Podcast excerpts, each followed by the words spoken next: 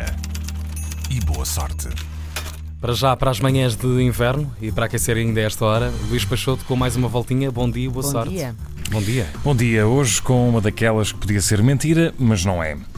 No Japão, um antigo funcionário dos Correios pode ter de responder em tribunal depois da polícia ter descoberto nada mais, nada menos que 24 mil envelopes no seu apartamento. Para quê?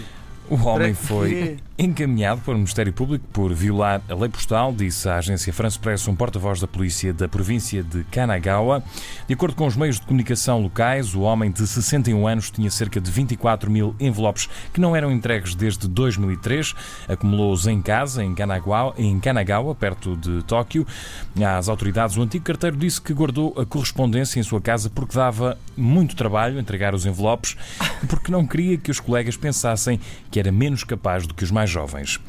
A empresa de Correio despediu o funcionário depois de se ter descoberto a façanha no final de- do ano passado e pediu desculpa pela falha na entrega dos envelopes, garantindo que vão chegar aos respectivos destinos.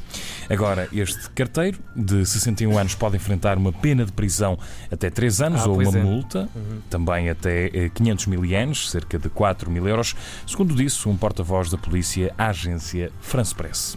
Bem, eu, eu estou só a imaginar a quantidade de problemas que Claro. possam ter sido eventualmente causados pelo facto de não se terem entregue- entregue- entregado estes- estas cartas. Sim, p- eh, há histórias famosas de cartas que se perdem. Por exemplo, a ópera Traviata é, surgiu exatamente como uma carta extraviada, que em italiano se diz Traviata.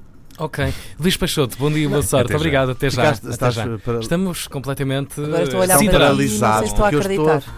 Aproveitei para fazer, dar um pequeno lamiré eh, ao Vamos Todos Morrer de hoje. Oh. Mas é imaginar, famílias um desavindas, pessoas que claro, achavam claro que sim. terrível, que- E- casamentos f- que não aconteceram. Tensões, Uhum. se calhar. Já viram? E imaginando a coisa no Japão, Bom dia e boa sorte.